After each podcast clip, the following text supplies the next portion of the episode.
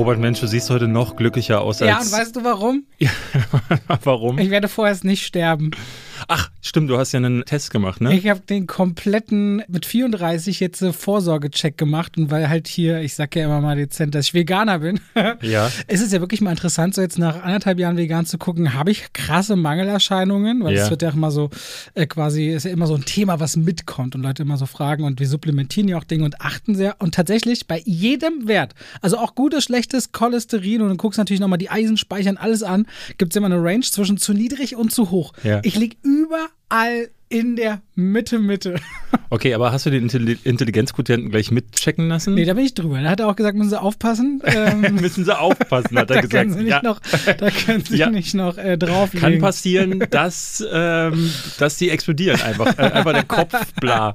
Äh, ja, bei mir fällt die Hälfte des Körpers gerade ab. Ich habe eine Achillessehnenentzündung. Es gibt Leute, die mich anschreiben auf Instagram und sagen, David, ich habe dich auf der Straße gesehen, wollte dich aber nicht ansprechen, weil dir ging es irgendwie komisch. Und ja, ich humpel gerade durch Berlin. Das ist ein sehr schauriger Anblick. Also mir geht's, also sterben werde ich auch nicht, wahrscheinlich. Ich muss Also an jetzt Brad erstmal. Pitt denken, wenn du das erzählst. Wieso an Brad Pitt? Weil, Weil er du- Achilles spielt. In Troja. Ich finde es gut, dass du diese Assoziation zu Brad Achilles Pitt. oder Brad Pitt hast. Ähm, tatsächlich möchte ich mit dir aber jetzt über ein anderes Thema sprechen. Ich bin ja mit dem Trivia dran. Und ähm, weil wir heute über Monsterfilme sprechen und über Godzilla auch im Speziellen, da muss ich daran denken, dass in meinem allerersten Movie-Trivia auf meinem Kanal, den ich neu- 2013 neu gestartet hatte, ist eins meiner ersten Videos gewesen, zu denen du mich damals ermuntert hast. Das müssen wir Zu ja dem mal sagen. YouTube-Kanal. Ja, Ja, wir saßen in einem italienischen Restaurant Mhm. am Hackischen Markt, nachdem du bei Giga rausgeflogen bist. ja, oder? genau. Und ich hatte. Oder ich, rausgegangen bist. Ich weiß gar nicht mehr die Hintergründe. Du warst nicht mehr Es bei ist Giga. so ein Misch- ich will jetzt, ich will jetzt nicht rausgeflogen sein Ja. und nachher angezeigt werden. Alle, äh, man wird ja heutzutage so schnell verklagt, alle haben Zeit. ich glaube, die, die, die damals dafür verantwortlich waren, die arbeiten da heute nicht mehr. Deswegen Weißt du, was mich eigentlich wirklich wundert, dass du nicht schon mindestens zehnmal verklagt worden bist für deine Äußerung in der Du, Öffentlichkeit. das ver- verstehe ich auch nicht. Also ganz ehrlich, habe ich auch ein paar Mal. Wahrscheinlich denken die sich, der sagt im gleichen Atemzug, der schreibt in die Rechnung, da gibt es nichts zu holen. das kann gut sein, Das ja. Jedenfalls saßen wir in diesem Restaurant und ich meinte zu Robert, scheiße, was mache ich denn jetzt? Und dann sagtest du zu mir, mach doch mal einen YouTube-Kanal. Ich glaube, das würde ganz gut funktionieren. Und ich sagte, meinst du wirklich, Robert? Und du sagtest, David, mir kannst du vertrauen. Und dann hat das funktioniert. So, und in meinem ersten Video, in dem Movie Trivia, mein allererster Fakt war ein Godzilla-Fakt. Und zwar habe ich damals erklärt, wie der Sound von Godzilla entstanden ist. Weißt du das zufällig? Ich kenne das nur vor, wie nachher der T-Rex und äh, Jurassic Park ist, Ja. welche Mixtur das ist. Nee, bei Godzilla weiß ich es nicht. Wir spielen die mal ganz kurz ein, damit ihr ungefähr wisst. Das ist der Godzilla-Sound. Der ist entstanden, weil sie einen Lederhandschuh mit Harz eingerieben haben und dann sind sie über die Seiten einer Gitarre drüber gefahren. Ah. Und das, diesen Sound haben sie dann natürlich noch ein bisschen nachbearbeitet. Das ist basically dieser Sound, denn eigentlich hatten sie sich mit Tier-Sounds versucht, aber das hat nichts danach. Also sie wollten erst Hund, ne, Löwe, irgendwie sowas, hat nicht funktioniert. Ist aber gar nicht der Fakt, den ich heute für dich habe, Robert. Der Fakt, den ich für dich heute habe, geht nämlich eigentlich über den, das andere Monster, über das wir heute aussprechen, nämlich King Kong. King Kong 1933 ist erschienen. Ähm, hast du das Original mal gesehen? Na, das habe ich als Kind, so dieses typische Bild, wie er auf dem Empire Ja, State ja, ja. Building und die Frau, aber ich glaube, ich habe nie den ganzen Film Ich habe, gesehen. glaube ich, auch Nein. nie den ganzen Film gesehen. Es gibt aber eine verlorene Sequenz und zwar die sogenannte Spider-Pit-Sequence. Kannst du dir ungefähr vorstellen, was das sein könnte? Da ist er in einer Spinnenhöhle gefangen. Ja, nee, falsch. Okay. Ähm, aber wenn du dich, du hast bestimmt das, Orgi- äh, das äh, Remake von Peter Jackson gesehen, ne? 2009, glaube ich. Äh, so in dem Dreh. Und äh, da drin gibt es eine Szene, wo sie in so eine große, ne, in so einen großen Graben fallen Mhm. und dann von so riesigen Insekten angegriffen werden. Da gibt es so eine ganz grausige Szene, wie einer der, ich ich weiß nicht, ist es nicht sogar, wie heißt er nochmal, der ähm, den Gollum gespielt hat?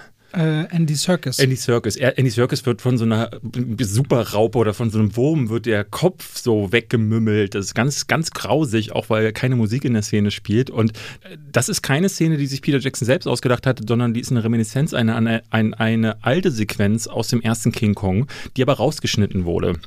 Denn King Kong erschien 1933 in den Kinos und äh, das ist, ist so einer Zeit passiert, da war, ne, das Kino ist gerade am Boom gewesen, der Tonfilm ist gerade entstanden, was aber auch äh, gerade so am Entstehen war, war so diese Frage, wie ist denn das eigentlich mit, mit Jugendschutz, beziehungsweise generell mit, was dürfen wir im Kino eigentlich zeigen und was nicht. Und damals 1934 wurde der sogenannte Hays Code äh, durchgesetzt. Das ist ähm, benannt nach Will H. Hayes, der das Ganze durchgesetzt hat. Und da drin wurde zum Beispiel zusammengefasst, dass Gewalt nicht zu krass sein durfte. Vor allen Dingen Sexualität war ein wichtiges ich meine, mich Thema. zu erinnern, dass ja auch in Aviator, äh, die Howard Hughes-Geschichte Mhm. und seine Hells Angels-Film, gibt es auch diese ganze Szene, wo es darum geht, wie viel Dekolleté sieht man von einer Schauspielerin. Ja, ja. Ich meine, den Begriff wird Haste Die durften zum Teil verwendet. Sex nicht mal andeuten. Also es war wirklich so, dass äh, Sexualität auch in Sprache und so durfte nicht angedeutet werden. Das war ganz krass und weil Gewalt auch so ein Thema war, musste diese Spider-Pit-Sequenz, in der schon damals die, die Crew des Bootes in diese Höhle hineinfällt und auch da von, ne,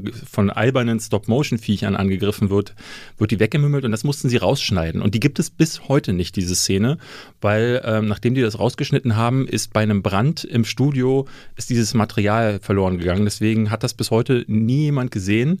Peter Jackson hat das damals auf der DVD für das Remake, hat es nach bearbeitet quasi. Also der hat mit eigenen Stop-Motion-Animationen diese Sequenz versucht nachzustellen, basierend auf Fotos, die man sehen konnte und so.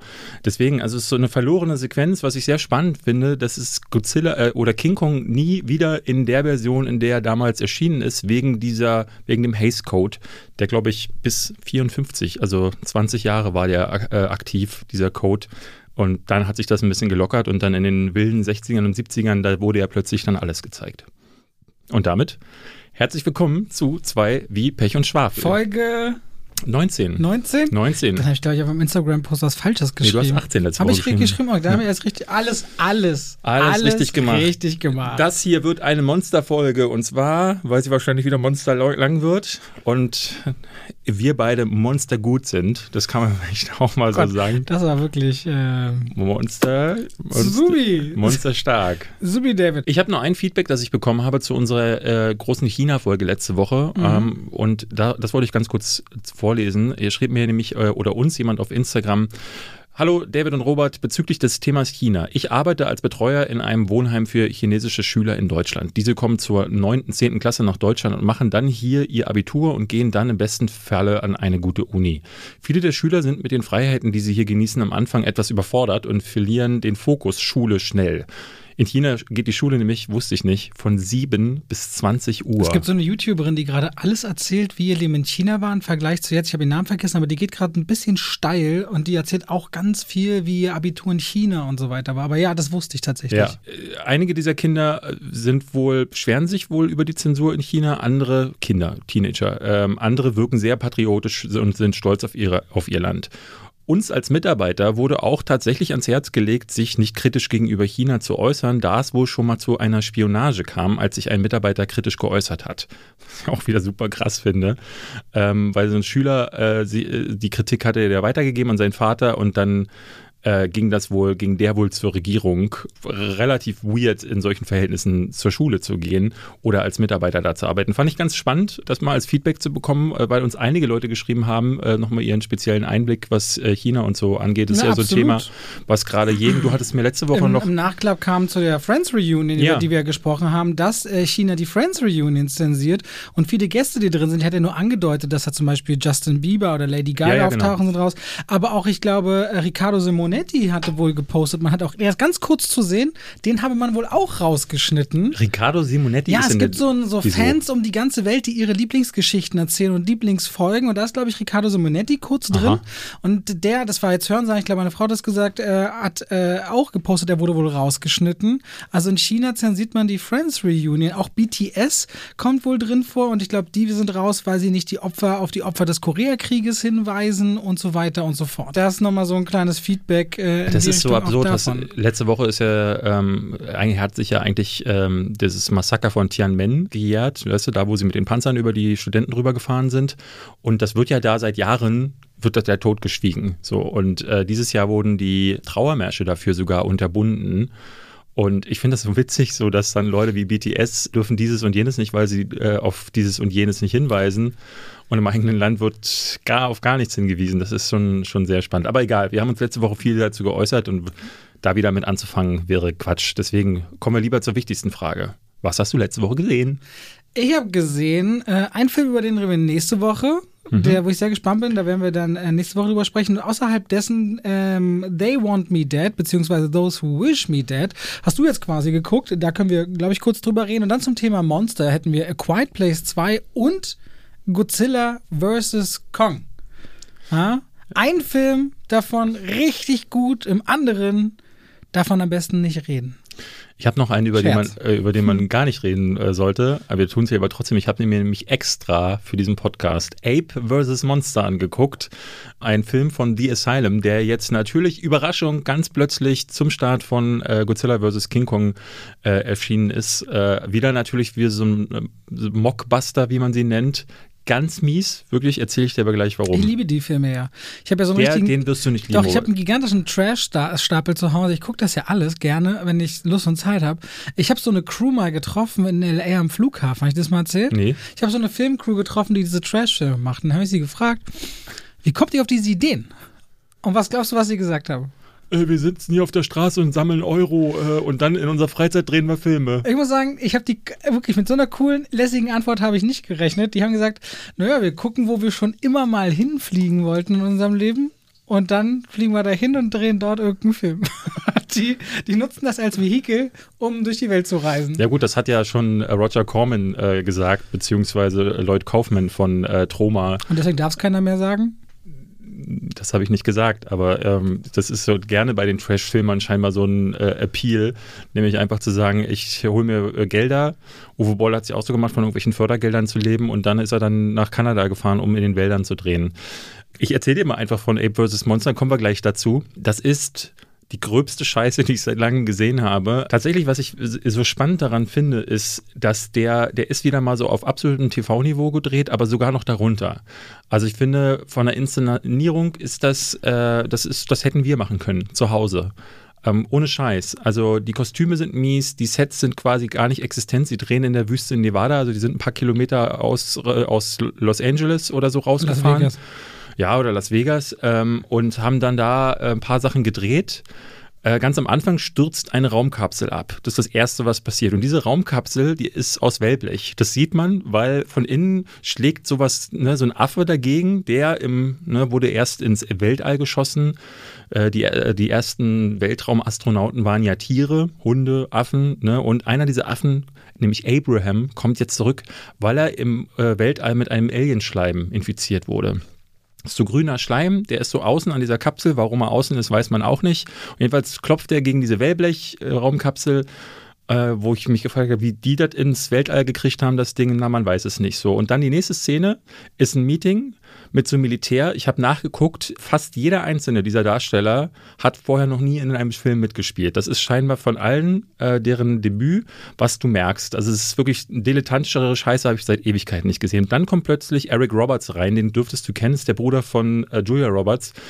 Deine Lieblingsschauspielerin. Ja, meine Lieblingsschauspielerin Eric Roberts mag ich total. Der hat früher in richtig gutem äh, Zeug mitgespielt und hat sich richtig runtergewirtschaftet. Ich habe mittlerweile das Gefühl, für einen Credit bei IMDb wird er auch seine Kinder versetzen und äh, kommt dann so rein, sagt drei Sätze und was ich ganz drollig fand, war, dass äh, der Ton fast nicht zu hören ist, weil die mit Raumton gedreht haben, weil der Tonmann offenbar in einigen Szenen nicht da war. Also es gab niemanden, der geangelt hat. Deswegen sind die White Shots immer so, dass du nur den Raumklang hörst, ähm, was dann total ha- hallend hört und dann im Nahen, dann hörst du es wieder. Das ist also wirklich, das darf, darfst du keinem erzählen.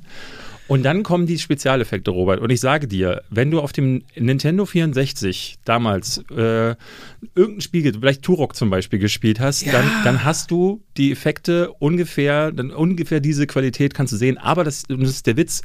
Ape vs. Monster ist dann, äh, entsteht ja, weil es kommt nämlich noch eine Eidechse von rechts ins Bild, Bild geäumelt. Die lutscht auch noch an diesem grünen Schleim rum und wird dann auch groß, wie der Affe. Und am Ende, ganz am Ende, klettert der Affe nicht aufs Empire State Building, nicht aufs World Trade Center, sondern aufs Washington Memorial. Du sagst jetzt krass, ja, diese Filme, die haben auch noch eigene Ideen, ne? So ist es nämlich so. Und dann kommt nämlich die Echse von rechts, sagt äh, und äh, Kong sagt, äh, ich sag schon Kong, es ist ja Abraham, Entschuldigung. Und dann ist aus. Und ich habe mal geguckt, es gibt auf YouTube ein Video, ähm, da wird die gesamte Screentime dieser beiden Monster zusammengerechnet. Es sind drei Minuten und 15 Sekunden. Und der Film geht 88 Minuten. 88 Minuten davon sind drei Minuten tatsächlich Monster. Und wenn sie zu sehen sind, du, du bepullerst dich vor Lachen. Also dieser Affe sieht aus, es ist unglaublich. Äh, man kann sich den auf YouTube komplett äh, umsonst angucken. Selbst das ist noch zu teuer, sage ich, äh, sag ich euch. Der ist auf IMDb mit 2,1 geratet. Das ist wirklich richtig, also das ist ultra schlecht. Ja, also das ist auch nicht, also du, wir haben ja hier schon geredet, so ich habe ja neulich diesen Lavalantula geguckt oder diesen Big gut. Ass Spider. Ja. Ne, es gibt ja so Trash-Filme, aber selbst die haben in ihrer Trashigkeit noch eine gewisse Wertigkeit. Ja, voll. Aber der hier ist einfach nur scheiße. Den haben die in, in einem Nachmittag zusammengedreht und wie gesagt, die haben im Nachhinein einfach, zum Beispiel, die zeigen die Stadt und im Hintergrund sieht man halt, wie dieser Affe und dieses Monster sich prügeln. Aber an dieser Stadt, es passiert halt nichts. Das heißt, es gibt keine Zerstörungen der Häuser, die, die stehen da nur hinten so rum. Also passiert halt, deswegen, die haben versucht, überall zu sparen und haben einfach einen Shot von der Stadt genommen und haben hinten so diese Effekte eingefügt. Das ist alles. Hast du ihn komplett durchgeguckt? Ich habe irgendwann angefangen zu skippen, weil ich dachte, das halte ich ja nicht aus. Aber die Gespräche sind noch das Schlimmste. Also diese eine, die Hauptdarstellerin, das habe ich noch nicht gesehen. Da fällt mir eigentlich ein, äh, hast du hier den Bratfettkiller, The Greasy Strangler, mal geguckt? Nee. Der liegt bei dir noch, ja, von ja. dir, wir können drüber reden. Den versuche ich mit der Joker Anthology abzuarbeiten. Bitte, bitte. Aber es ist ja nicht so, als hätte ich die Empire und das Dings durchgelesen. Da hast du doch bestimmt auch. Gut, das ist Ape vs. Monster, der aber auch nicht so viel schlechter ist als der Film, über den wir dann gleich reden. Ach komm! Lass machen wir gleich. Das ist, ey, du, ey, du kannst eine Sache nicht mögen, das verstehe ich, aber du kannst auch nach diesem Abgerante echt nicht sagen, dass das das gibt wirklich Unterschied zwischen dem nicht guten Film und dem Drecksmist-Scheißfilm. Ja, wobei ich habe das an dieser Stelle schon mal gesagt. Ich finde, wenn ein Film, also bei den Trash-Filmen oder bei richtig äh, schlechten Filmen, die können es manchmal nicht besser. Aber bei dem Budget, was äh, äh Godzilla vs. Kong hatte und bei der schöpferischen Kraft und den Talenten, die da auf Vorderkammer zu sehen sind, so einen Müll abzuliefern. Ich spiele das immer, wenn David mich auf WhatsApp schon, äh, er fragt mich manchmal so passiv-aggressiv, wie fandest du den Film? Ich höre schon richtig im Text raus, dass er den scheiße fand. Ja. Und wenn ich dann irgend, dann schreibe ich ihm irgendwie so zurück, ey, ich finde den nicht doll, es gibt aber dieses Klientel und dann haut er mir zurück raus, das ist schon wieder so eine Nicht-Meinung, wo ich mir echt so denke, was ist denn los mit dir? Naja, pass auf, ich lese das jetzt hier einfach vor. Ich lese es vor. Ähm, ich schreibe, und, was sagst du zu Godzilla vs. Kong? Robert Hofmann antwortet, mehr Monster. Kannst, mich übrigens mit zwei N jetzt eingespeichert? In dem Screenshot letzten stehe ich noch mit einem N drin. Ja, ich immer noch. Ja. Das ist klasse. Mehr Monsterklopper, als ich dachte und dazu eine ultra dünne vorhersehbare Story. So ein typischer Blockbuster, bei dem die einen richtig Spaß haben und die anderen sich einfach nur in den Kopf fassen. Und ich dann so, was, das, was ist denn das schon wieder für eine Nicht-Aussage? Wie findest du ihn denn jetzt konkret? Gut, schlecht oder durchschnittlich? Und es war, also, wo, also die einen finden ihn gut, die anderen nicht so gut. Nee, das liegt aber daran. Blinde finden ihn gar nicht so gut, weil sie sehen ihn leider nicht. Was ist das mich, denn? Für mich liegt das ganz einfach. Erstens fragst du mich sowas gefühlt, ich komme aus dem Kino. Du kommst immer aus dem Kino, hast eine Meinung und die ändert sich gefühlt auch nicht. Ich komme aus dem Kino, ich entspanne erstmal. Und dann überlege ich mir ganz in Ruhe, ich, auch am nächsten Tag, ohne Witz, wenn ich mit Cooper morgens durch den Wald gehe, gehe ich nochmal ganz in Ruhe für mich durch. Wie ist denn, hat sich das nochmal geändert? Wie ist es, wenn ich drüber gepennt habe? Es gibt ja auch Filme, die wirken ganz anders nach zwei, drei Tagen. Und wenn du mich direkt danach festnageln willst und dann auch noch in einem Podcast zitierst, kann ich zukünftig schreiben, sag ich dir später. ja, na, weil, also ich kenne das gar nicht. Bei mir ist die Antwort immer, also ist immer die gleiche, ähm, weil ja, ich. Affen haben das Skript geschrieben zu acht in einem Raum. Diesmal sind es Echsen. äh, nee, also es ist, ich, ich komme aus dem Film und habe meistens, also es ist selten, dass sich die Meinung äh, nochmal ändert. Also es passiert häufig so, dass ich, ähm, wenn ich zum Beispiel an einen Film länger denke, dass ich dann oft auch merke, so, oh, der, der wirkt aber nochmal krass nach. Und das ist aber eher der Fall, wenn sich Meinungen nach oben korrigieren wenn ich aus dem Film komme und gelangweilt bin, da werde ich nicht am nächsten Tag sagen, ach nee, Moment, so manche, gelangweilt war ich gar manche nicht. Manche machen mich aber schlechte Filme sogar noch sauer. Also wenn die zum Beispiel so echt so rassistische Tendenzen haben oder so Frauen wirklich äh, diskriminieren oder so. Also manchmal kann es auch sich für mich auch nach unten korrigieren. Also wenn ich am Film richtig sauer mal bin, dass er, das ist, wo ich sage, das finde ich eine, eine Scheißarbeit inhaltlich so, das gibt's auch schon nach unten.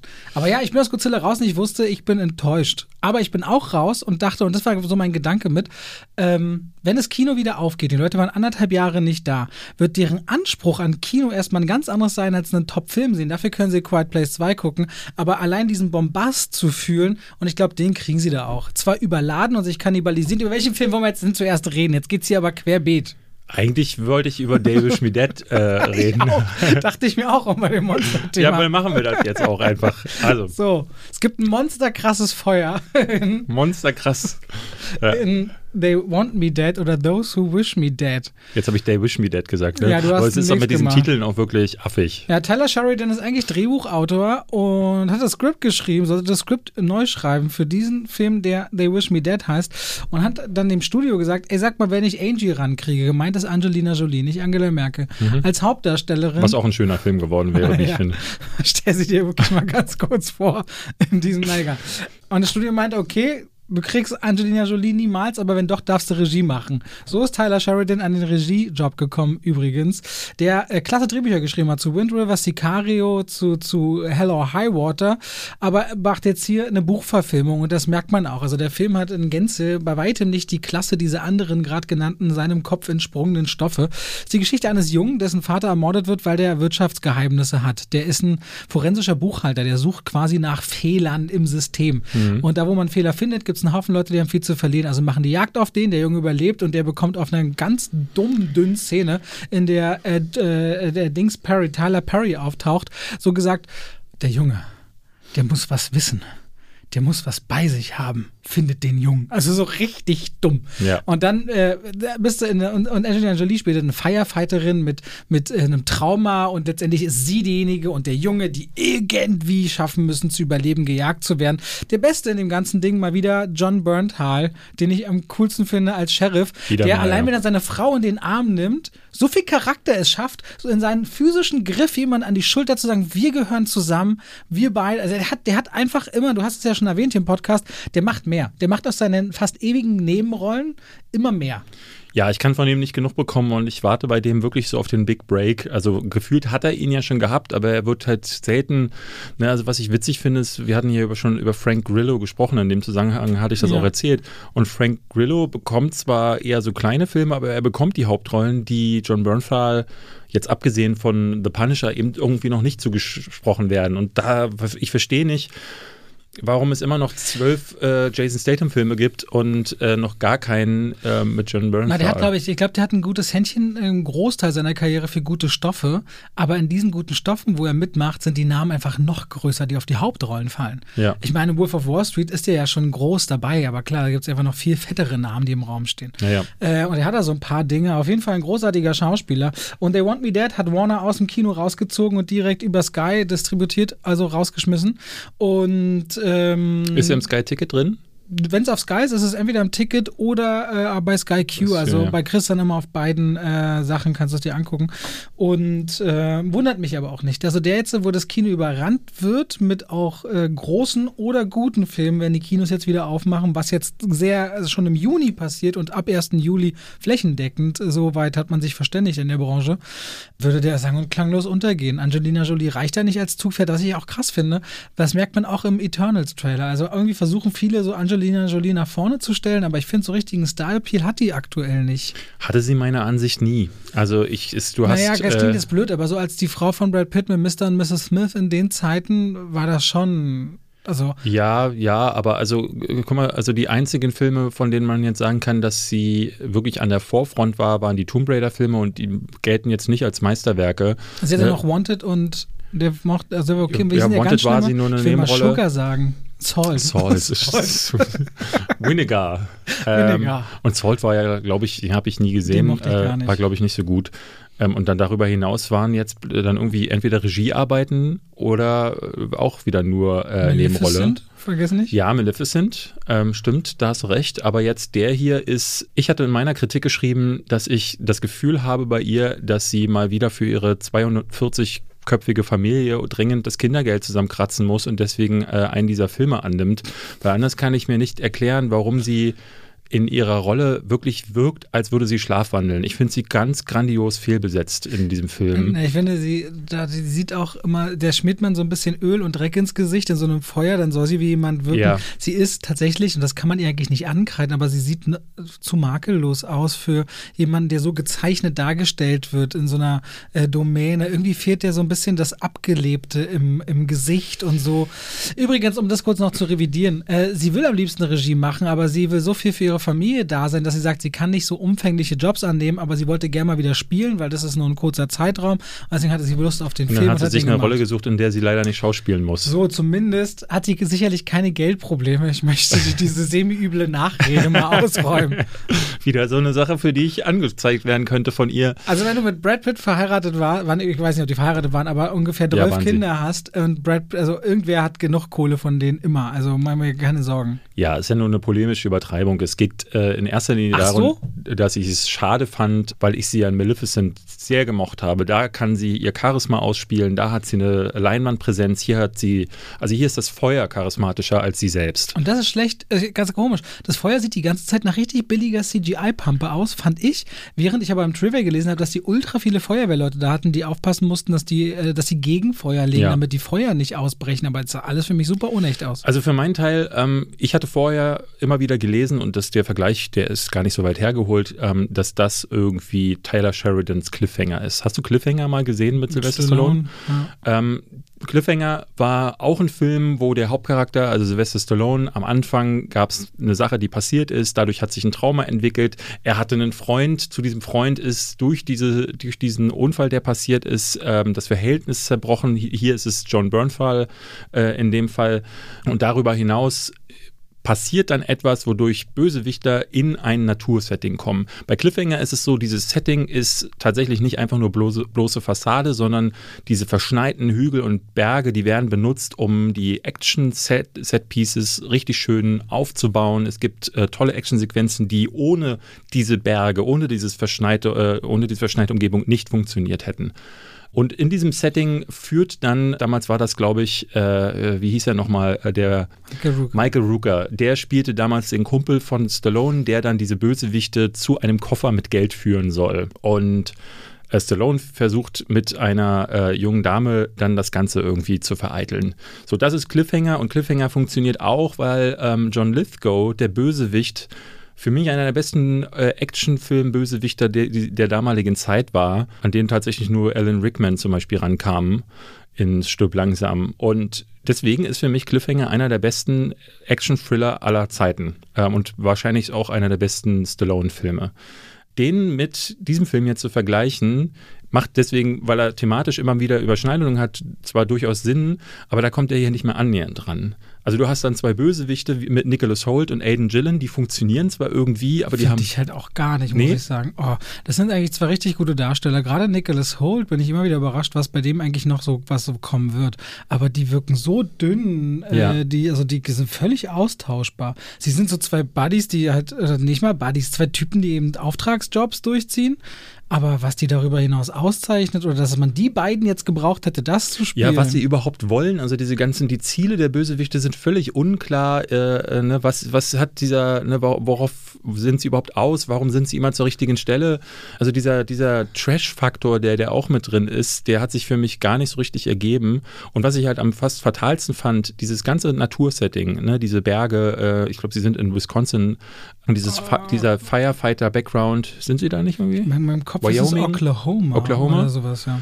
Äh, dieses ganze, dieser ganze Firefighter-Background, äh, den ja schon Only the Brave zum Beispiel aufgegriffen hat, ähm, aber mich hat das zum Beispiel auch erinnert viel an äh, Backdraft. Hattest du den richtig, also ich fand, klasse Film No Way Out gesehen? Gegen die Flammen mit Josh Brolin? äh, hieß der nicht ähm, Only the Brave Nee. oh, im Original? Ach so.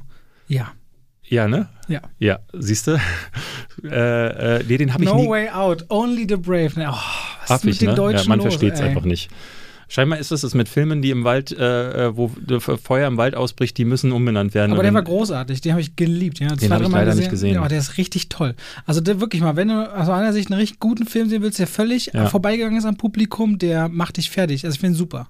Ja, und hier ist es so, dass dieser Wald und dieses Feuer als Setting überhaupt keinen Unterschied machen. Es gibt gar keinen Grund, warum es da spielen muss. Es gibt gar keinen Grund, warum dieses Firefighter-Setting, weil äh, bis auf äh, eine Szene am Ende, die völlig abstrus ist, gibt es nie einen Moment, wo Angelina Jolie ähm, ihre Fähigkeiten ein- einsetzen muss. Bis auf eine Szene, sie, wo sie so übers Feld läuft, vor Blitzen, die gefühlt so wie in so einem, wie in so einem schlechten... Das hätte man ruhig mal auch aufklären können, Aber auch warum die null dann, verstanden. warum die Blitze im Feld einschlagen und nicht in den Bäumen ringsherum. Und auch, wie, auch, auch so wie so ein Maschinengewehr, habe ich auch nicht so ganz nachvollziehen ja, können. also das, äh, ja, keine Ahnung, was sie da Also, für Wissen vor, Es vorausgesetzt gab mehrere haben. Sachen, die mich daran irgendwie gestört haben, aber so, also wie gesagt, der Vergleich zu, äh, also er ist genauso trashig wie die Action-Thriller der damaligen Zeit, oder was heißt trashig, ist unglaubwürdig, sagen wir es mal so. Ähm, die Geschichte hält, hält nicht wirklich stand, aber ich finde, Angelina Jolie spielt schlechter als Sylvester Stallone und das muss man auch erstmal hinbekommen.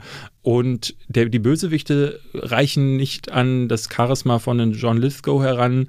Das, das Pacing funktioniert nicht, die Szenerie funktioniert nicht, auch die Actionsequenzen fand ich total Das finde ich halt so interessant, dass wenn du halt einen hast, der eigentlich genau weiß, wie Dramaturgie funktioniert als Drehbuchautor, ne, dass man dann so gezielt vorbei inszeniert dran, aber wer weiß, vielleicht ist äh, dann als Regisseur fühlt sich alles so anders an, dass man dann, naja. Es wirkte so, als würde er, als hätte er mit Sicario auf Drehbuchebene, gerade auch mit Hell or High Water, den ich ja verehre, ähm, bewiesen, dass er solche Drehbücher kann, dass er Spannung kann. Das bei, bei Wind River gibt es ja auch, das Finale ist auch richtig stark. Und ich hatte mir natürlich Szenen erhofft, die da ranreichen. Ja. Und hier hatte ich das Gefühl, dass er dachte, nee, jetzt will ich mal was ganz anderes machen und Spaß haben. Und Spaß haben scheint nicht irgendwie, scheint nicht das Ding zu sein bei Taylor Sheridan. Wir reden ja hier noch in Zukunft über einen Film, den du noch nicht gesehen hast, nämlich Without Remorse.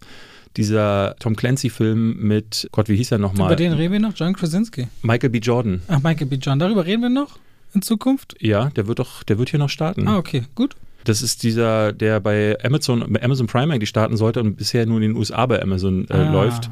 Und der wurde auch geschrieben von Taylor Sheridan und der ist auch nicht wirklich so dolle. So, und da habe ich auch schon gedacht, so, mm, was Der hatte natürlich denn? großes Glück. Sicario hatte Neil Villeneuve erstmal inszeniert, Ja. also gleich so ein Mega-Regisseur. Genau, aber Sicario 2 wurde von dem Regisseur inszeniert, der jetzt der Without Remorse gemacht Ah. hat. Da haben sie wieder zusammengearbeitet und der ist auch so mittelmäßig leider nur.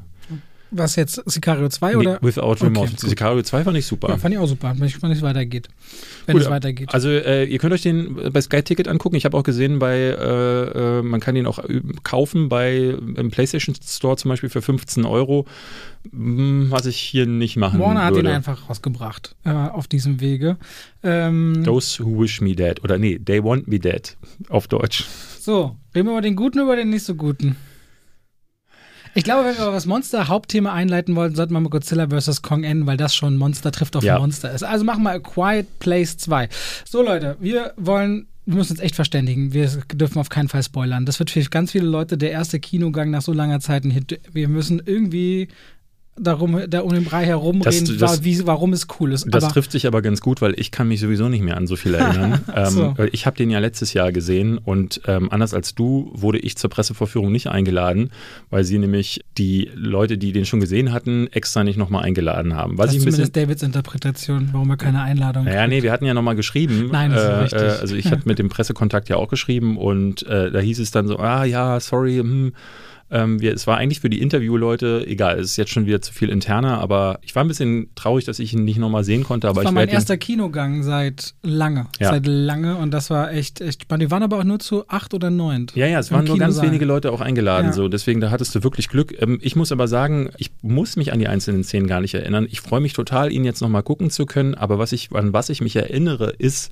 dass der mich komplett weggeballert hat. Ich fand den einfach fantastisch. Ich fand den nochmal besser als den ersten. Ich fand, es war für mich der beste Film des letzten Jahres. Es ist aktuell für mich der beste Film dieses Jahres, weil ich finde, Thriller in dieser Wertigkeit ähm, mit so einem Verständnis für Spannung und Tempo und äh, der Genauigkeit von, von der, also wie der Ton ähm, mitarbeitet und wie die Bilder konstruiert sind, das gibt es nur alle paar Jahre. Es ist eine der besten Fortsetzungen aller Zeiten. Und John. Krasinski wollte es auch gar nicht machen, ne?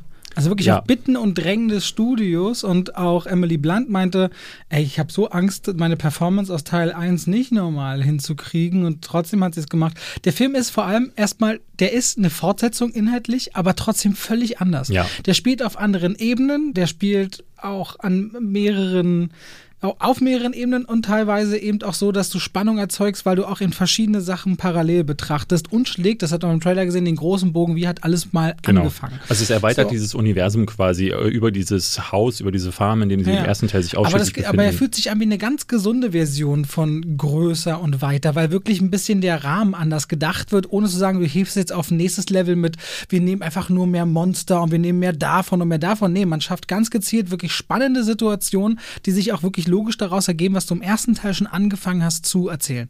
Und der wird wiedergetragen von äh, letztendlich einem Familiengefühl, von auch einem Freundschaftsgefühl, von Vertrauen und Misstrauen. Das sind, glaube ich, nochmal große Motive, die jetzt auftauchen in der Fortsetzung. Und ähm, natürlich der Sehnsucht, irgendwie dem Glauben, kann man diesen Viechern in irgendeiner Form entkommen.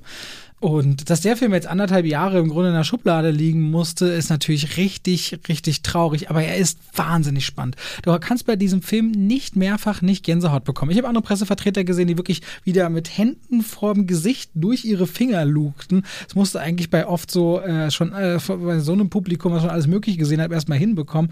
Und Wobei er so gruselig ist, ich fand ihn gar nicht gruselig. Aber er ist spannend und manche Leute reagieren so, wenn was tierisch spannend wird. Vor allem Wie beim Fußball. Naja, du hast ja auch so, es gibt ja auch so Ebenen, wenn du zum Beispiel weißt, du hast ja die, also nach dem ersten Tag auch die eine Tochter, die eben teilweise eben nichts hört. Und wenn du aber als Zuschauer etwas siehst, was sie nicht wahrnehmen kann, weil man es nicht hört, ne, baust natürlich eine Spannung auf, die ist schwer zu ertragen.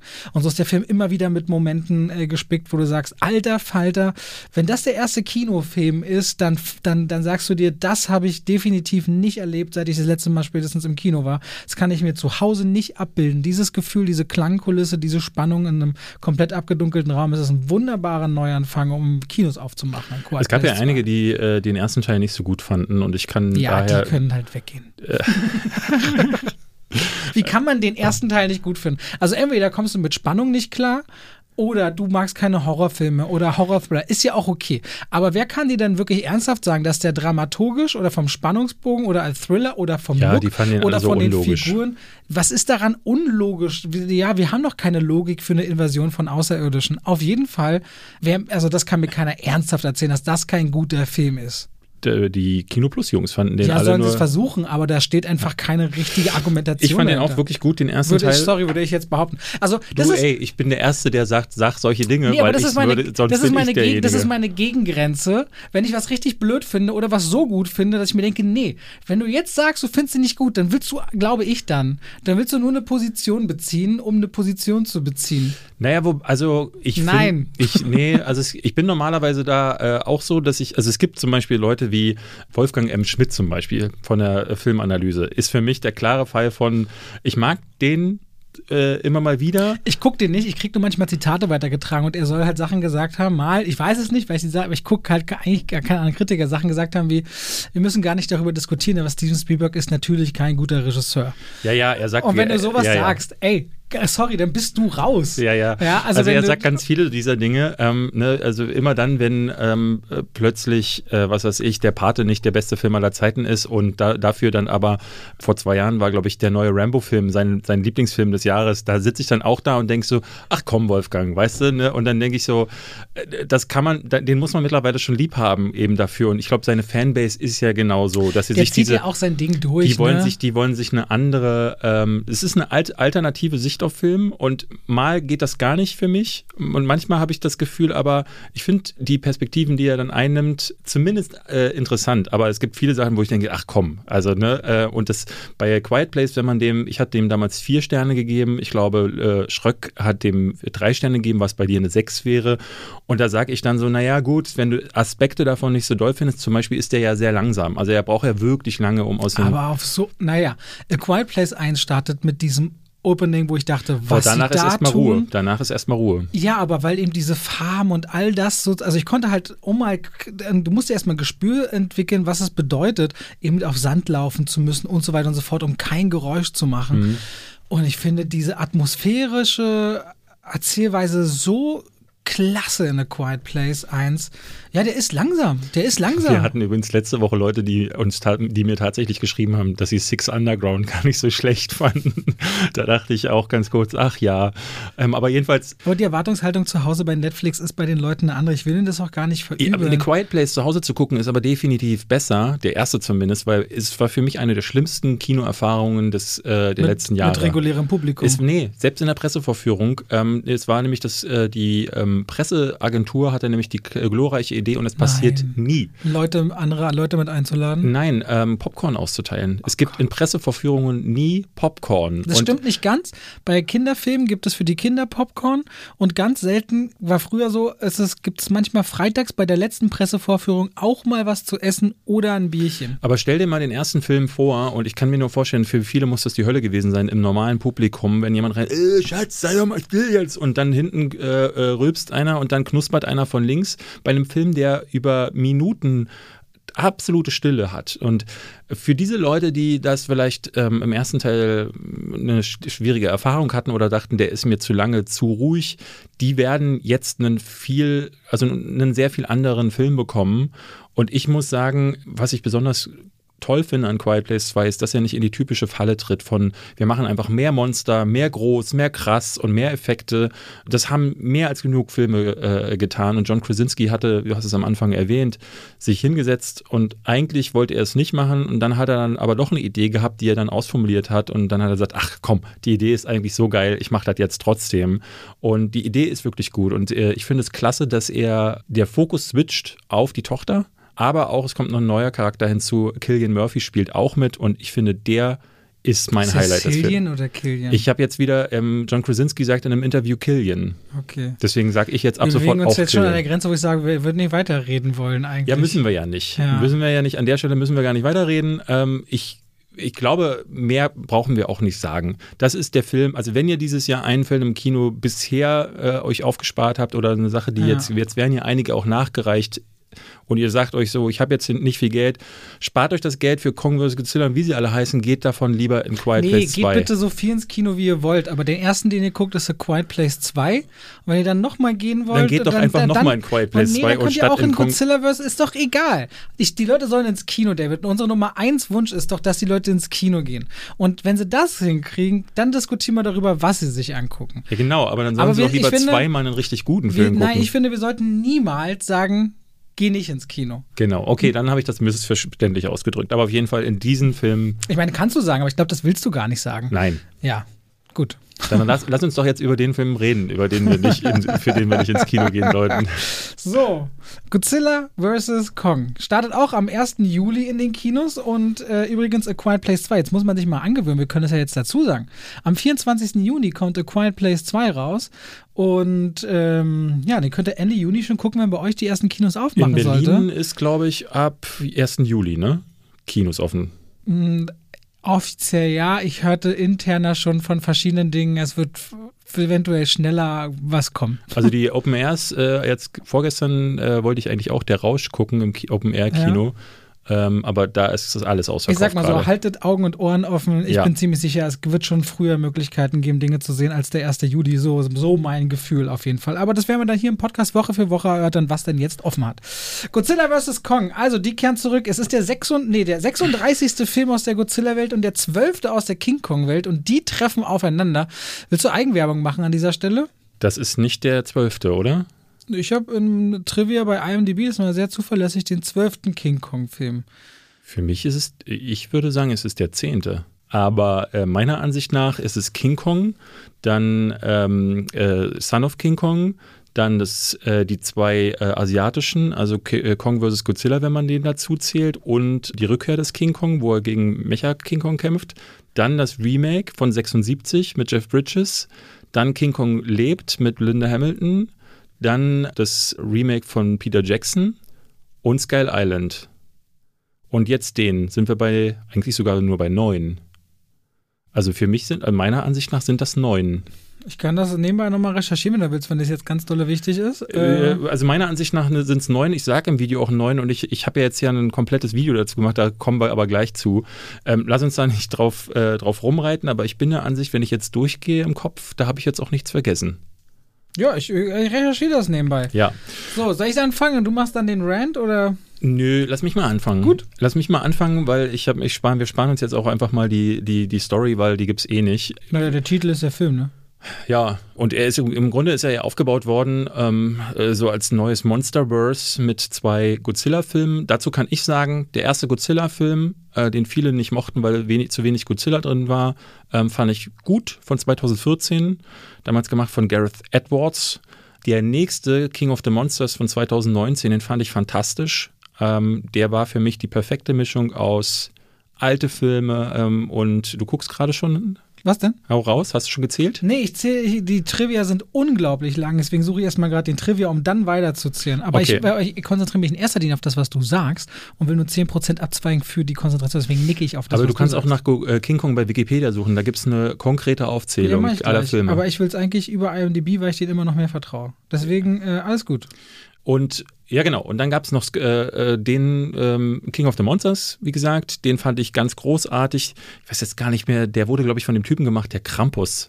Ähm, Michael Doherty hieß der, Krampus genau. mochte ich aber ehrlich gesagt auch. Äh, den, nee, fand ich nicht so geil, aber der äh, äh, King of the Monsters war einfach Monsterkloppe. Er war, er hatte genau den Schießfaktor von früher, aber auch die, die Monster-Action. Auch ja, da wird auch ein bisschen häufig auf die Menschen abgeblendet, aber es pa passt irgendwie. Irg irgendwie macht das Sinn. Und wenn man viele der alten Godzillas gesehen hat, dann weiß man, dass die dann nur daneben stehen und sagen, "Hö, große Monster, dann, das, so war das halt schon immer irgendwie.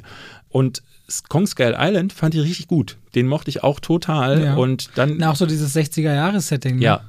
Und da wurde schon geteased, jetzt treffen diese beiden aufeinander und das ist jetzt passiert. Kong und Godzilla hauen sich in einer Metropole und boah, war das schlimm. Das war ganz furchtbar. Ich, es ist für mich einer der schlechtesten Filme des Jahres. Adam Wingard hat den gemacht. Äh, Der hat großartige Filme wie das Blair Witch Remake auf dem Gewissen und auch das Death Note Remake auf dem Gewissen. Das heißt, der Mann weiß, womit er arbeitet. Und ich fand es krass, wie, wie krass der abgefallen ist. Also eigentlich müsste man meinen, bei einem Film, der Kong vs. Godzilla oder Godzilla vs. Kong heißt, in dem ne, einfach nur Effekte und Monster äh, im Fokus stehen, da kann man ja nicht viel falsch machen.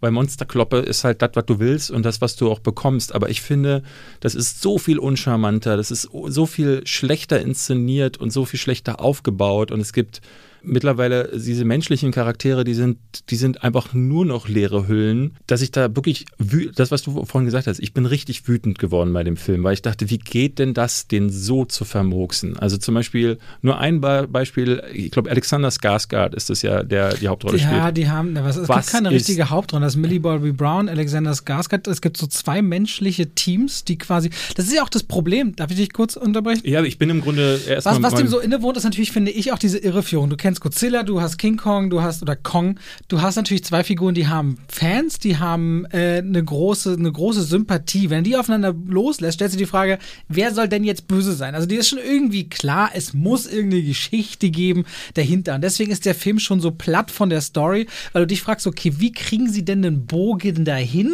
Und der ist nachher so dünn und langweilig, dass ich mir dachte, okay, das fand ich echt blöd. Dann gibt es diese große Monsterkloppe und ja, die ist groß und mit Musik aufgeladen und brachial, aber dann tauchen wirklich so viele andere Dinge noch parallel auf in dieser Monsterkloppe-Welt und wie auch vielleicht äh, Kong erstmal so ein bisschen seine eigene Identität und Herkunft ergründet, wo ich dann das Gefühl hatte, Der nee. wird einfach nur gestreckt. Aber dieses ganze Menschending kannst du komplett kippen. Jede Figur hat dort keine Wirkung. Und Alexander Skarsgård hat auch gesagt, er spielt sonst, ich mag ihn ja gerne sehen, er spielt oft auch düstere Charaktere und er wollte mal was Spaßiges, deswegen hat er gesigned, hat er gesagt. Übrigens sind zwölf King Kong-Filme.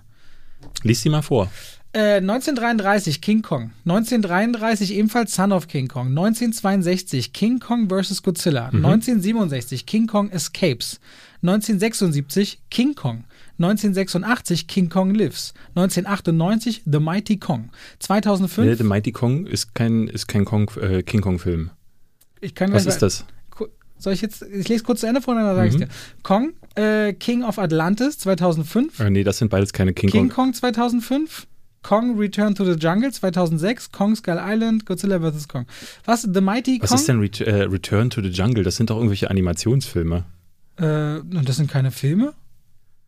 Was dann, also, was äh, also Haupt, die Filme in der Hauptrolle, zu der Hauptreihe gehören die nicht. Re äh, Kong, Return to the Jungle, was soll das Kannst du sein? ja ansonsten abseits nochmal recherchieren. Ich wollte bloß sagen, ich habe auf Wikipedia diese Liste jetzt parallel gesehen, hatte auf IMDb diese äh, Liste. Für mich sind Animationsfilme, also für mich werden zumindest Animationsfilme, die Figuren aufgreifen, trotzdem mit reingezählt. Immer in der wievielte Film mit dieser Figur ist es. Du musst jetzt keine Sorge um dein Video haben, David. Hast du jetzt Sorge um dein Video? Nö, Nein, nee, ich okay. wundere mich nur, weil ich äh, ehrlich gesagt noch nie davon gehört habe. Achso, das ist ein Animationskinderfilm, Return Ah. to the Jungle. Ja, die habe ich in meiner in der Hauptreihe nicht drin. Also ich habe jetzt bei äh, Godzilla zum Beispiel auch, äh, äh, wenn man da dann noch mitzählen würde, die äh, ganzen äh, Serien und so. Ich glaube, die Netflix-Specials sind mit drin in den 36 Filmen, wenn ich mich recht entsinne. Egal, wir schweifen ab. Auf jeden Fall, Godzilla vs. Kong ganz langweiliger Handlungsstrang. Ich glaube, optisch, wenn du, an, wenn du jetzt anderthalb Jahre nicht im Kino warst, ich finde, es gibt, es gibt dieses Publikum, was sagt, sie finden das cool. 140 Minuten sind definitiv zu viel, da hast du definitiv einen Punkt. Die ganze Auflösung finde ich wirklich banal, diese Geschichte dahinter. Es ist einfach mit Abstand der schlechteste Film dieser neuen Filme rund um Godzilla ja. und Kong. Und das ist wirklich schade, weil sie haben, glaube ich, eine Qualität und auch Vorfreude bei einem Publikum aufgebaut, die können sie jetzt überhaupt nicht halten mit diesem Streifen. Und das ist wirklich schade. Ähm ich habe halt unter deinem Video Video wieder so Spezialisten gelesen, die sagen, äh, ich will aber keine Handlung. Und das Ding ist, wenn dieser Film wirklich keine Handlung hätte, ne, wenn es wirklich nur Monsterkloppe wäre, dann würde dieser Film nicht länger als 15 Minuten gehen. Denn die tatsächliche Monsterkloppe ähm, die geht halt nicht lang. Und das, das ist ja auch das Problem. Üblicherweise müssen sie das irgendwie erstmal herleiten, warum hauen die einander überhaupt. Und damit das passiert, gibt es dann eine wahnsinnig komplizierte Erklärung, die aber eigentlich, wie du schon selber sagst, unglaublich banal ist und wo es ganz, ganz krasse Logikprobleme gibt und immer wieder auch geradezu lächerliche Szenen. Und die äh, Godzilla kommt zum Beispiel für etwa äh, zwei Drittel des Films überhaupt nicht vor, weil sie auch keine Ahnung hatten, auf wen sie sich denn jetzt eigentlich konzentrieren wollen und weil sie so viele unterschiedliche Positionen haben, ähm, aber diesen voll, Film voll murksen mit neuen Charakteren, aber auch alten, zum Beispiel Kyle Chandler aus dem letzten, aus King of the Monsters, läuft zwei oder dreimal durchs Bild, indem er ein Telefon hält, um mit Miley Baby, äh, Bobby Brown zu telefonieren. Und das ist seine Rolle. Und da muss man sich ja wirklich fragen, was ist denn das für ein Casting? Der, der Typ hat an einem, an einem Nachmittag seine Szenen abgedreht und äh, mehr hat er nicht zu tun. Auch Miley Bobby Brown äh, in dieser Konstellation, in der sie da unterwegs ist, diese ganze Crew und was die so erlebt, ist so Hanebüchen und so äh, verquer in diesen Plot reingeschrieben, damit der zusätzlich aufgeblasen werden muss, hm. dass du dir, dass du dir wirklich die, die Frage stellst, also wenn du wirklich einen Film, so wie auch Leute dann unter deinem Video schreiben, dir wünscht ohne Handlung, Ey, ja, dann lieber so. Also dann wirklich ein Film, so wie Godzilla Final Wars, wo einfach auch gar nicht, gar keine äh, äh Zusammenhänge passieren, aber äh, wenigstens die ganze Zeit Action ist. Das würde einen natürlich auch überfordern, dann hast du halt Transformers, aber dann hast du wenigstens diesen Schauwert. Aber der hier hat auf keiner Front irgendwas. Die, die, immer dann, wenn die Menschen zu sehen sind, da schaltet sich komplett mein Gehirn ab, weil die einfach gar keine Konsistenz haben. Und immer wenn die Monster zu sehen sind, war ich völlig äh, unter, unter underwhelmed, weil die Action war nicht so wirklich gut. Und Godzilla, der im Vor, Vorgängerteil, äh, also gerade King of the Monsters, ist, Ghidorah hat eine Präsenz, der ist ein Bösewicht. Du merkst so, oh krass, fies. Und Godzilla ist so, ähm, ist zwar ein Monster, aber irgendwie ein Held. Und hier in dem Film haben beide so, beide sind so äh, gar nichts. Also es hat, ich konnte beide Kreaturen nicht greifen und dann kommt ja irgendwann noch das, äh, ein Aspekt dazu. Auf jeden Fall frage ich mich manchmal, ob es die Sorte Film ist, wo der Franchise-Name so groß ist, wo die Leute sagen, ja, den muss ich jetzt schon gucken, egal wie er ist. Ich glaube, dieses Momentum gibt es beim Publikum auch. Ja, also klar, äh, gucken kann man den auf jeden Fall. Ich habe ja auch, ich habe ihn ja auch geschaut und ich hätte in jedem Fall ihn auch geschaut. Hätte ich dir jetzt gesagt, der ist nicht gut. Geh den nicht gucken. Ich gucke eben eh alles. So. So, und das dementsprechend, ich hätte ihn in jedem Fall geschaut und ich hätte mich in jedem Fall geärgert. Und selbst wenn jetzt äh, ein zweiter Teil angekündigt wird, was mich nicht wundern würde, wenn, weil er ist ja zumindest auf HBO Max ganz gut gestartet und jetzt schauen wir mal, wie die weltweite Kinoauswertung funktioniert, werde ich den auch gucken. So, weil ich natürlich gespannt bin, ähm, wie es weitergeht. Und man natürlich immer die Hoffnung ist, dass der wieder so gut wird wie ja. einer der Vorgänger. Adam Wingard hat, haben sie nicht gesagt, dass der, dass der den auch einen Nachfolger inszenieren darf oder so? Ich weiß es echt Ich weiß es nicht. Das, äh, aber ich muss trotzdem sagen, das waren meine ersten beiden Kinobesuche wieder jetzt, äh, wo die Kinos aufmachen. Quiet Place 2 und Godzilla vs. Kong und ich fand es einfach richtig schön, wieder im Kino zu sein. Und während wir sitzen, habe ich drei Pressevorführungseinladungen bekommen tatsächlich. Conjuring habe ich gerade bekommen. Conjuring habe ich bekommen, Der Spion habe ich bekommen, die Woche gibt es Chaos Walking und Nobody. Also es gibt noch viele kleine Filme, aber das ist schon mal so alles, also reden wir nächste Woche über Chaos Walking Everything und Nobody? Mhm. Und der Rausch, unbedingt. Ja, weil es, ein, ist ein, gut, es ist ein sehr gutes Ding, wie ich finde. Okay, ja. Gut, reden wir doch über Monsterfilme. Genau, wir wollten äh, mit. Ich finde es auch mal geil, wir fangen so nach fünf, 55 Minuten mit dem Hauptthema an. Ja, aber äh, äh, ja, so ist es halt. So ist es halt. Monsterfilme, wir reden natürlich über, über Filme, also wir haben gesagt, wir reden am, ausschließlich über Filme, in denen große Monster vorkommen. Ja, wir reden jetzt hier nicht über Dracula aber, oder Frankenstein. Und auch nicht über Zombies. Was ich aber mit David noch nicht geklärt habe, ist, was ist mit Tiermonster?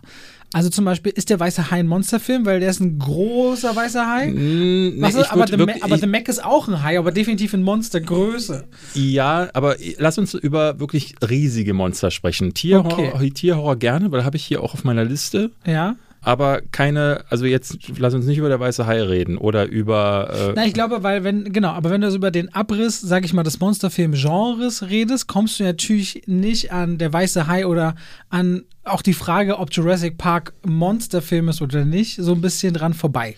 Oder möchtest du das ausklammern, weil das real wir, wir, existierende können das, wir können das ja, wir können da ja drüber sprechen. Also ich meine, äh, äh, Steven Spielberg hat sich ja tatsächlich inspirieren lassen, ganz viel bei den äh, Kaiju-Filmen, aber auch bei den Monsterfilmen der, der ersten Jahre. Kaijus sind japanische Monster. Genau, Kaiju ist dieses riesige monstergreifende Stadt an äh, Genre. Es gibt sicherlich eine bessere Erklärung als das, was ich gerade genannt habe, aber im Grunde kann man es damit zusammenfassen. Also in den Kaiju-Filmen steckt immer irgendein Typ in einem Gummikostüm und trampelt auf ähm, japanischen Vorstädten rum oder Hauptstädten gerne auch. So und ähm, das begann aber tatsächlich mit dem ersten Monsterfilm. Was glaubst du, welcher das war? Der erste Monsterfilm. Also wir reden nicht von Dracula oder so, sondern der erste Film, in dem ein riesiges Monster vorkam. ein riesiges. Ein riesiges? Mhm. Ein riesiges, Robert, falls du Also nicht weißt, der ob du. Golem ist kein riesiges Monster. Nein, Dann. der Golem ist aber, äh, du hast, ich sehe, du hast Ja, dich bei ich- Wikipedia ey, belesen. Ich muss ein bisschen über die, ich habe verschiedenste Ansätze, weil gerade dieses Genre sich ja auch sehr splittet, äh, gelesen, weil woher kommt, natürlich, ich habe so ein bisschen die Reihenfolgen gelesen. Ich weiß nicht, was das erste, kenne ich es definitiv? Ja, wir haben schon drüber gesprochen heute. Das erste, na, Godzilla ist doch der erste große, würde ich Nein, sagen. Godzilla war 1954, 1933 war aber ein anderer äh, vorher dran. Ach so, King Kong. Genau. Klar. King Kong war das erste große Monster. Tatsächlich gab es vorher schon ein, zwei Filme, in denen zumindest übergroße Dinosaurier durch die Gegend gestapft sind, also zum Beispiel The Lost World, also die verlorene Welt. Village Age O'Brien heißt der äh, äh, Special Effect Künstler, der damals noch lange vor Ray Harryhausen mit Stop Motion hantiert hat. Und der hat da das erste Mal so Dinosaurier durch so ein prähistorisches Urzeitland äh, stapfen lassen. Aber da nur ganz kurz. Und dann erst mit King Kong 1933 ging es dann so richtig los. Und danach gab es dann irgendwie kein Halten mehr. Also Son of äh, Kong ist tatsächlich dann der nächste Teil gewesen. Mhm. Da ist der, äh, da ist, äh, da hat King Kong aber einen, einen Sohn und der ist noch ganz klein. Also das ist im Grunde kein Riesenaffe mehr, deswegen kann man den auch schon fast gar nicht mehr zählen. Und dann ging es dann erst in den 50ern so richtig ab. Ja, mit äh, allen möglichen Sachen. Also es gab Panik in New York, das kennst du bestimmt, wo die Dinosaurier, äh, riesige Dinosaurier in New York einfallen. Nee, tatsächlich Gibt's, nee, nicht. es gibt so berühmte Szenen, die immer mal wieder so, wenn man über die Anfänge von Hollywood spricht, ähm, da ist Panik in New York immer zu sehen. Aber es gab, äh, wenn wir über Tierhorror sprechen, es gab 1954 gab es Formicula auf Deutsch oder im Englischen hieß er Them mit Ameisen. Ja. Es gab Tarantula ein Jahr später Ja. mit einer riesigen Tarantel. Wann ist äh, Hitchcocks Vögel? Das sind ja, 60er, ne? Das ist ja aber, ja, aber es sind ja keine Riesenmonster. Aber das ist, ah, das ist auch ein interessanter Punkt, weil durch, den, durch dieses Schwarmverhalten der Tiere, die gleichzeitig gleich, gleichgestellt agieren. Warte mal, du hast gerade Ameisen gebracht, also es waren Das sind Riesenameisen. Riesenameisen, ja. Also wie eine riesige Tarantel, die Okay, angreift. Also es sind mutierte, wir reden über entweder mutierte Menschen, Tiere oder was auch immer. Okay, mach weiter.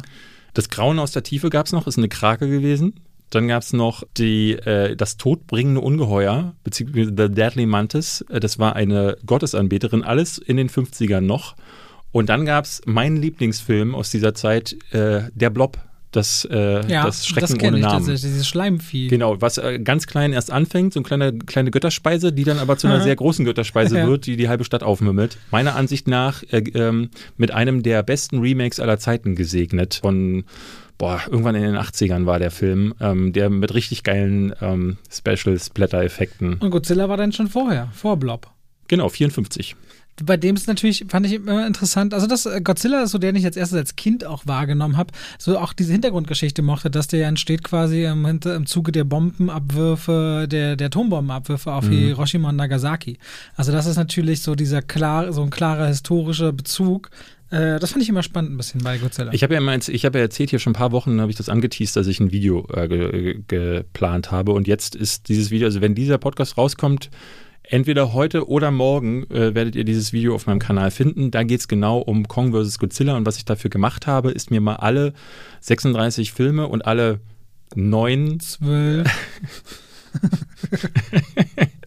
King Kong-Filme an, äh, anzugucken, also beziehungsweise äh, zumindest mein Gedächtnis wieder aufzufrischen. Ich hatte nämlich wirklich versucht, alle 36 Filme von Godzilla zu gucken und ich muss gestehen, nach vier oder fünf Dingern bin ich ausgestiegen. Aber er wird jedes Mal größer. Ja, ja, also jetzt im amerikanischen Remix ist er tatsächlich, glaube ich, mit, mit am allergrößten, aber ganz früher in der Showa-Ära, also die Godzilla-Filme sind ja in verschiedene Äras eingeteilt gewesen. Showa, Heisei, Millennium und ich weiß gar nicht, ob die aktuelle äh, Ära auch einen Namen hat. Die, äh, da geht es, glaube ich, um die ähm, Regierungszeiten der, der Kaiser, äh, des Kaisers. Irgendwie heißen die, glaube ich, darauf äh, bezogen. So richtig weiß ich es auch nicht genau, aber auf jeden Fall sind das äh, in der ersten Ära, in der Showa-Ära, die ging von 54, glaube ich, bis Ende oder Anfang der 70er, ähm, gibt es 16 Filme. Und in diesen 16 Filmen da muss ich sagen, ich habe ich als Kind bestimmt ganz viele von gesehen, damals im Fernsehen. Aber es ist wie bei den James Bond-Filmen. Jetzt, wo ich mich nochmal darüber äh, belesen habe und auch einzelne Szenen gesehen habe, ich, ich, für mich ist das eine Suppe. Und das, äh, das macht auch voll Sinn, weil diese Filme alle gleich sind. Alle.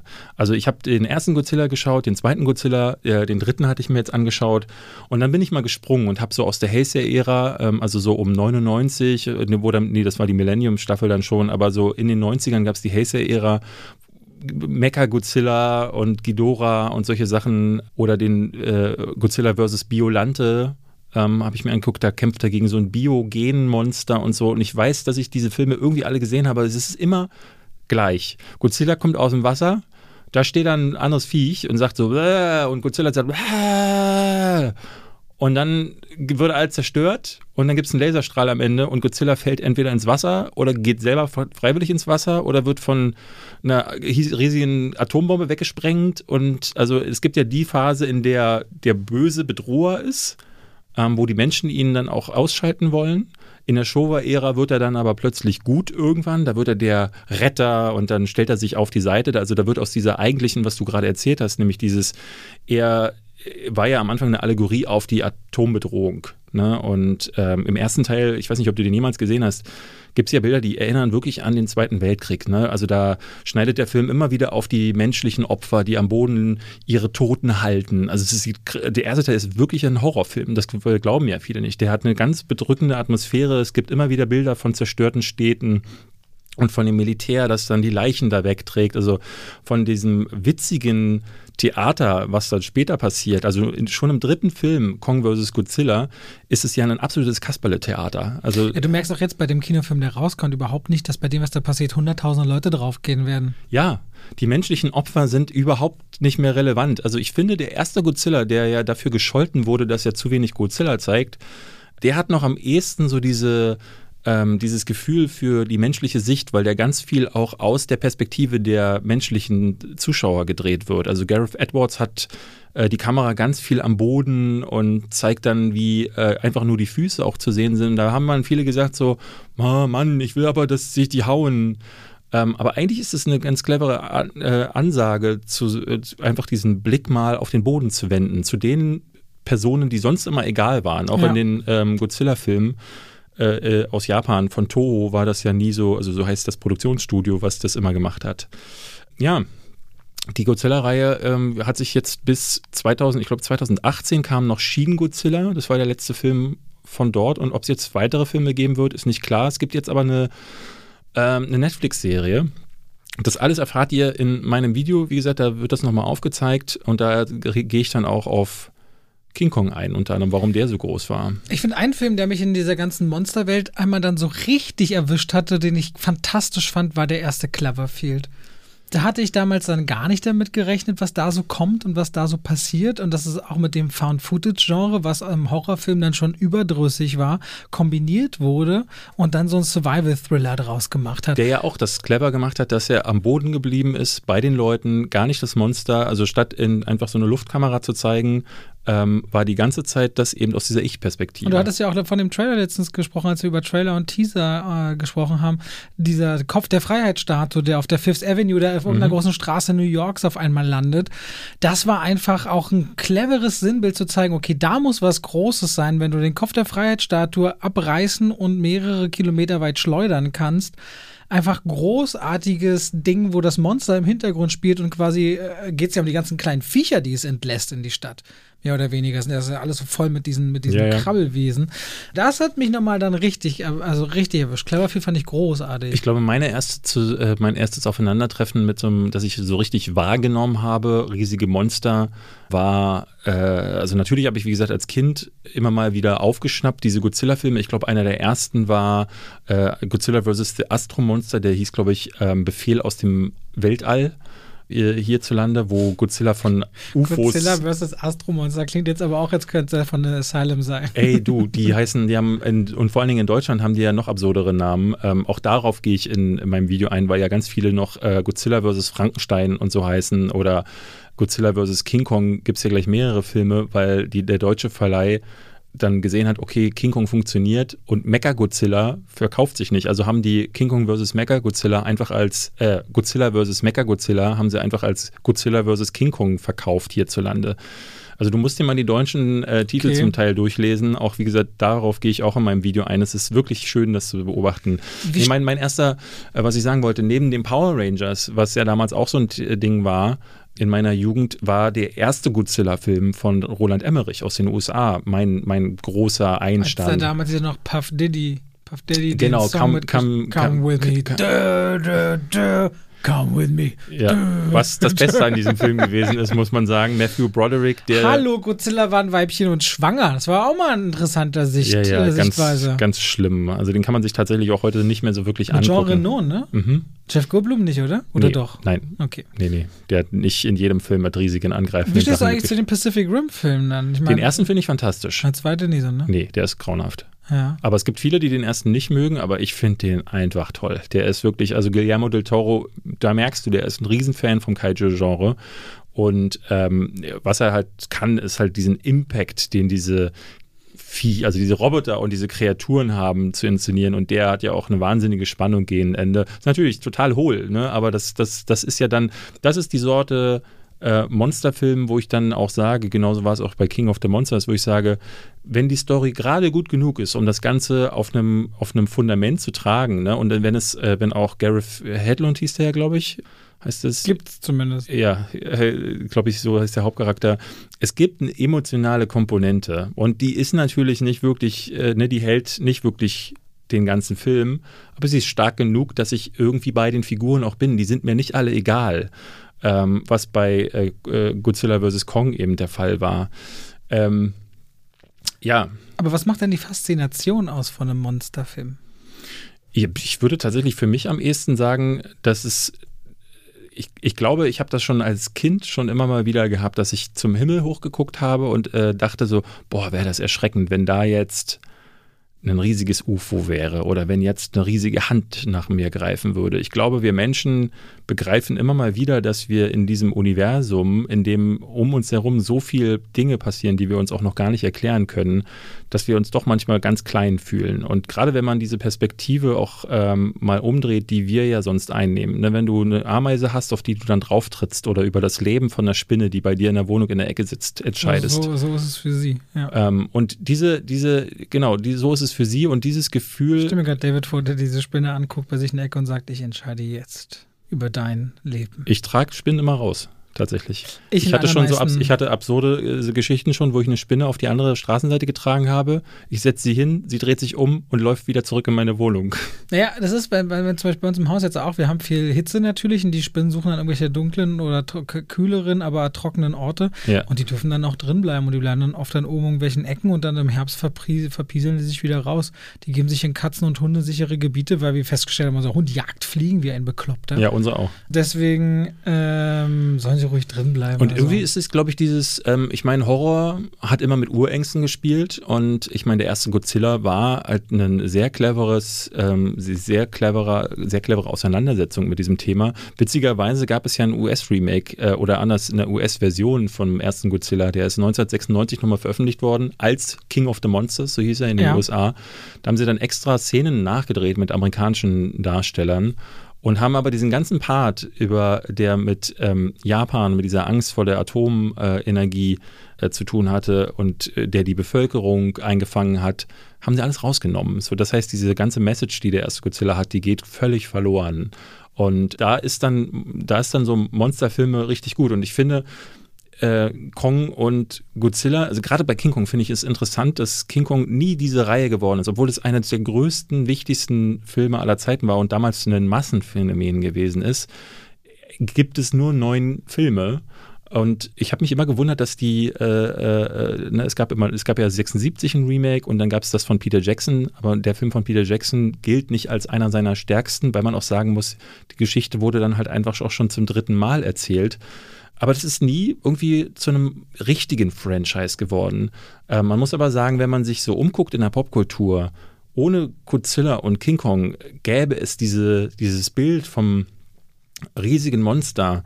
Äh, es gibt so Filme ja wie Liebling. Ist Donkey Kong, wie sagt die? Donkey Kong, ja. Donkey Kong, Donkey Kong klar. Eine, ist, ist Rampage ist auch eine Reihe, eine Spielereihe äh, ja. gewesen, genauso wie Donkey Kong, ähm, die darauf basierte, über auf diesem Bild von einem Monster, riesigen Affen, der in ein Haus hochklettert. Ne? Und äh, sowohl Godzilla als auch King Kong, die dann durch eine Stadt gehen. Äh, das ist ja auch in Sin City, ne? In Sin City, dem Computerspiel, dem Simulationsding, kommen ja immer Katastrophen oder auch Monster, was Sim durch City.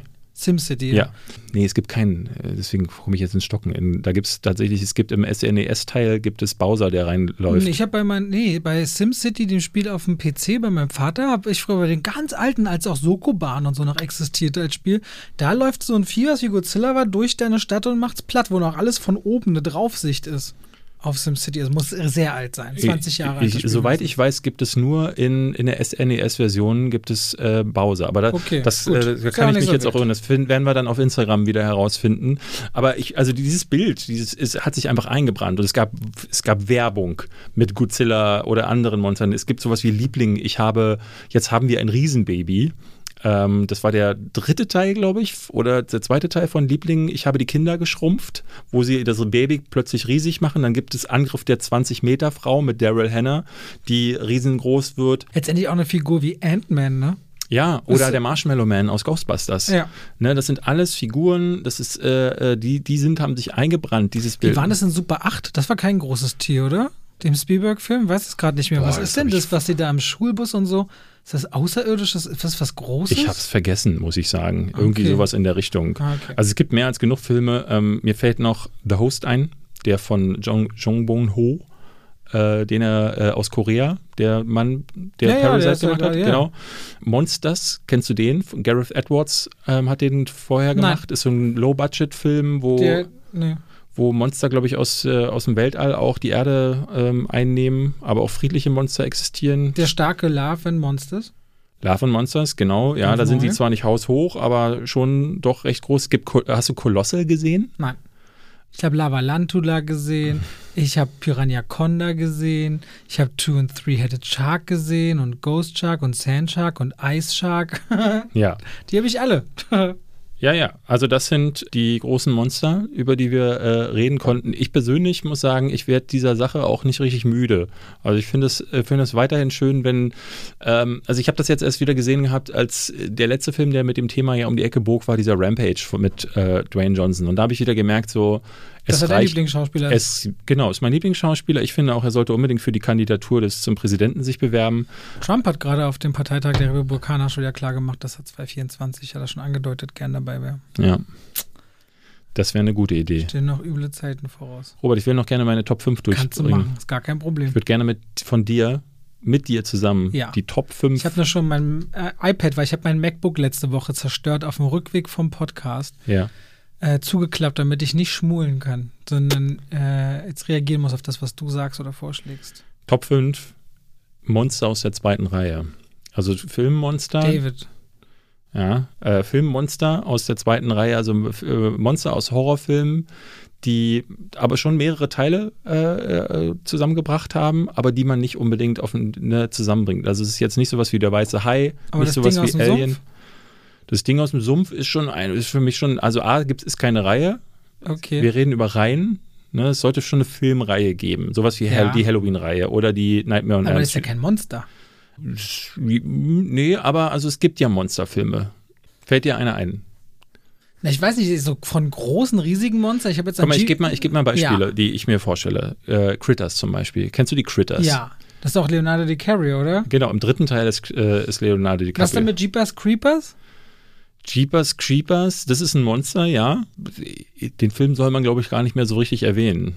Wirklich? Nee, ich habe das neulich gelesen, dass der, der Regisseur, also der Typ, der das gemacht hat, ist. Warte, dann reden wir jetzt nicht weiter, oder? ist ne, ich kann es kurz erklären. Der Regisseur wurde überführt, dass er ein Kinderschänder ist. Oh nein. Und ähm, es gibt nicht wenige Leute, also kannst du Ich ja wusste nichts dafür. das nicht, aber tragen wir jetzt dazu bei zur Aufklärung. Äh, genau, vielleicht. der, der, der, der ist auch, ist, sitzt auch, glaube ich, mittlerweile im Gefängnis, wenn ich mich recht entsinne. Und ähm, es gibt nicht wenige, die sagen, so, sie möchten gar nicht mehr über Jeepers Creepers reden, Hm. weil es in dem Zusammenhang kann man also nicht nicht erwähnen, dass der Macher Aber dann einfach. sagen wir den Namen des Machers nicht, weil das ist ja auch immer in Verbindung mit John Lennon so, dass man da auch so verfährt. Erinnert, ohne Namen zu nennen. Ja.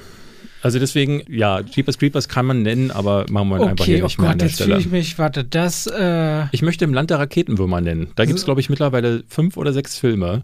Und äh, das war für mich eine Reihe, die ich, Kevin Bacon, Ja. äh, hat da, äh, war eine seiner ersten Rollen, glaube ich sogar, wenn ich mich recht entsinne. Neben Footloose war ein Footloose, war, glaube ich, aber was ist denn mit dem wohl bekanntesten Tornado aller Zeiten? der Sharknado. Ja, ich meine, gibt seit sechs Filmen. ja, ja. Der Sharknado Gilt. ist, äh, ja, Gilt. gilt. Was gibt's denn noch? Leprechaun würde ich noch nennen. Was für ein Korn? Kennst du nicht? Was für ein Korn? Dieser kleine, es gibt so einen kleinen Gnom, so, einen, äh, äh, so einen irischen Gnom. Eigentlich Ja. ist es eine Vol äh, Volkssage, Ja. äh, eine irische. Ja. dass äh, ne, es gibt einen kleinen Gnom, der Gold sucht und der geht dabei über Leichen. Und das hat dann irgendwann mal jemand zum Horrorfilm gemacht. Dann, Ich glaube, im allerersten Leprechaun-Film, also Leprechaun wird der Okay.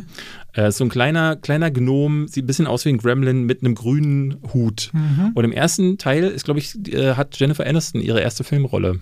Also es ist ja sowieso sehr häufig so, dass Hollywood-Stars in Horrorfilmen ihre ersten Ja, Filmauftritte hatten. Was mit Chucky? Chucky, passt. Du bekannt? Genau. Nein. Nö, würde ich, würde ich nennen. Okay, Chucky nehme ich noch. Gab es ja auch ein richtig schönes Remake vor zwei Jahren. Ja. Ähm, du hast doch hier vorbereitet, sag mal wieder ein. Ich habe auch, mach auch aus dem Gedächtnis. Ich kann äh, noch die Puppet Masters nennen. Ja, Kennst du die? ja. Gibt, glaube ich, zwölf Filme davon. Habe ich auch nicht gewusst. Aber das ist Wahnsinn, dass es so viele gibt. Hm, einen noch vielleicht? ich überlege ja schon, das ist ja gut jetzt. Nicht so Ist Stress. doch mal gut. Ich würde sonst, denn noch? Ich bin immer nur bei meinen Trash-Filmen dann. kann man ja machen. Aber ich würde vielleicht noch Basket Case sagen. Das ist so eine Reihe, wo so ein mutierter Zwilling, der in einem kleinen Weidenkorb groß wird und dann da alle wegmümmelt. Also dann gibt es immer wieder Situationen, wo jemand in den Weidenkorb guckt und dann springt ihn das Monster an, was da drin so sitzt. Der und böse Zwilling. genau, und da gibt es, glaube ich, auch. Zwilling im Korb. Ich glaube, da gibt es auch zwei oder drei Filme oh von. Gott. Ja, nee. Zweite, nee. Nee, Ja, da bist du noch, also äh, da musst du, glaube ich, noch zu viel aus den äh, 70ern und 80ern. Kann Aber die sein. Critters-Reihe ist tatsächlich früher meine Lieblings, sind meine Lieblingsfilme gewesen. Also der Mir zweite fehlt einfach Teil. Lebenszeit, David. Ja, Aber jetzt, ich habe gute Blutwerte. Ich das heißt, jetzt du wirst noch ein bisschen älter. Ich habe wieder Zeit. Morgen kriege ich meine Impfung. Ich mache Johnson Johnson. Du machst Johnson Johnson. Ich mache mir- ich mach einmal gestochen und dann, entweder geht es mir richtig schlecht. Ich habe am nächsten Tag zweimal Kino angenommen. Entweder geht es mir richtig übel oder, oder auch nicht. Ja- ich habe mir ja, überlegt, ich werde zum Impfgegner. mal öfter mal was Geil. Neues, sage ich. das ist, aber das ist ein absoluter Spaß, den du gerade machst, ja, natürlich. oder? Ich muss, Aber ey, bei mir, ich bin jetzt auf zwei Listen drauf und bin ja Priorisierungsstufe 2. Meinst du, du kommst irgendwie, also weil jetzt ist es jetzt so mit der Priorisierung wurde ja aufgehoben. Soll ich jetzt fragen, warum du auf zwei bist? Nö, Ach so. Es ist schwierig. Du sagst es dann so und dann fragst du Leute, hä, warum ist der auf zwei? Und das dann kann ich dir ich gerne sagen, fragen, aber der Grund, den möchte ich hier nicht öffentlich Ah, sagen. deine Achillesferse. Genau, wegen meiner So. Achillesferse. Weil Das- ich Brad Pitt bin. Das und, äh, so, und, da, oh, die, und die Tatsache, dass er, dass er ein bisschen diffus ist, weil er jede Woche einen neuen schlechtesten Film sieht. Kontinuierlich. du hast heute schon wieder sowas gesagt. Äh, Ja, und? Ape vs. Godzilla ist jetzt aktuell der schlechteste Film, den du je gesehen hast. Ape vs. Monster. meine Nee, dieses Jahr, ich habe hier eine Liste auf Letterboxd. Nee, du hast heute Ape Dings gesagt, das schlechteste Grütze. So. einer der schlechtesten Filme, die ich seit langem gesehen habe. Na gut, okay. Die Leute können zurückspülen und werden wissen, dass ich wieder recht habe und dass du schwindelst, dass du ein alter Schwindler bist. Und mit dem Gedanken entlassen wir euch jetzt in die Woche. Ich bin alter Schwindler. Gut, bis nächste Woche. War schön, Leute. Ich hoffe, ihr habt bis zum Ende dran geblieben. Tut mir leid, dass David heute so viel Sprechzeit hatte. Ich weiß, es ist manchmal hart zu ertragen. Kuss und Gruß. Tschüss.